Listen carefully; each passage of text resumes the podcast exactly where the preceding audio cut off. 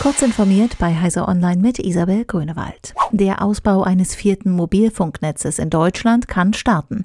1 und 1 Drillisch hat ein Vertragsangebot seines Wettbewerbers Telefonica Deutschland für ein nationales Roaming angenommen, teilte das Unternehmen am Montag mit. Bis Mai sollen noch letzte Vertragsdetails geklärt werden. Verbindlich ist die Vereinbarung aber schon jetzt.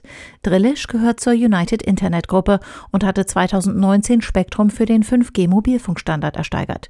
Diesen will Drillisch seinen Kunden über die eigenen Antennen ermöglichen. Für 2G, 3G und 4G kooperiert Drillisch mit Telefonica.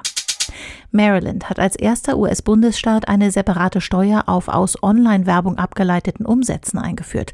Die Digitalsteuer soll insbesondere große Konzerne treffen. Je mehr Gesamtumsatz ein Unternehmen macht, umso höher wird der Steuersatz. Ab 15 Milliarden Dollar Jahresgesamtumsatz sind es 10 Prozent. Nun folgen Gerichtsprozesse, denn der Gesetzestext ist sehr kurz gehalten und lässt zahlreiche Fragen offen.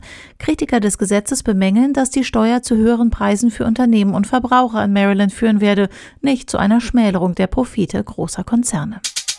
Ab dem Sommer sollen Fahrgäste der Deutschen Bahn bei Zugausfällen und Verspätungen auch online eine Erstattung beantragen können. Bislang geht das nur analog. Sie müssen ein entsprechendes Formular ausfüllen und per Post abschicken. Damit soll dann Schluss sein.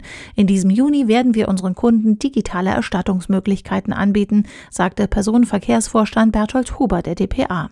Die Online-Erstattung sei aber nur ein Bestandteil eines weit umfassenderen digitalen Ausbaus der Bahnsysteme. Bis 2023 will die Bahn sämtliche digitale Kanäle für die Fahrgäste umgebaut haben. Pures Holz findet in der Baubranche derzeit viele Freunde. Mit neuen Verfahren kann auch die Festigkeit von Holz so sehr gesteigert werden, dass es mit Stahl- und Titanlegierungen bei zugleich geringerem Gewicht und Kosten konkurrieren kann. Nun gehen Holzforscher von der University of Maryland noch einen Schritt weiter. Sie entwickelten einen Prozess, um dünne Holzpaneele in einen durchsichtigen Werkstoff zu verwandeln, berichtet Technology Review. In einem Pilotversuch entstand ein durchsichtiges, dünnes Holzbrett von 20 cm Länge. Das Holz ließ mehr als als 90 Prozent des sichtbaren Lichtspektrums hindurch.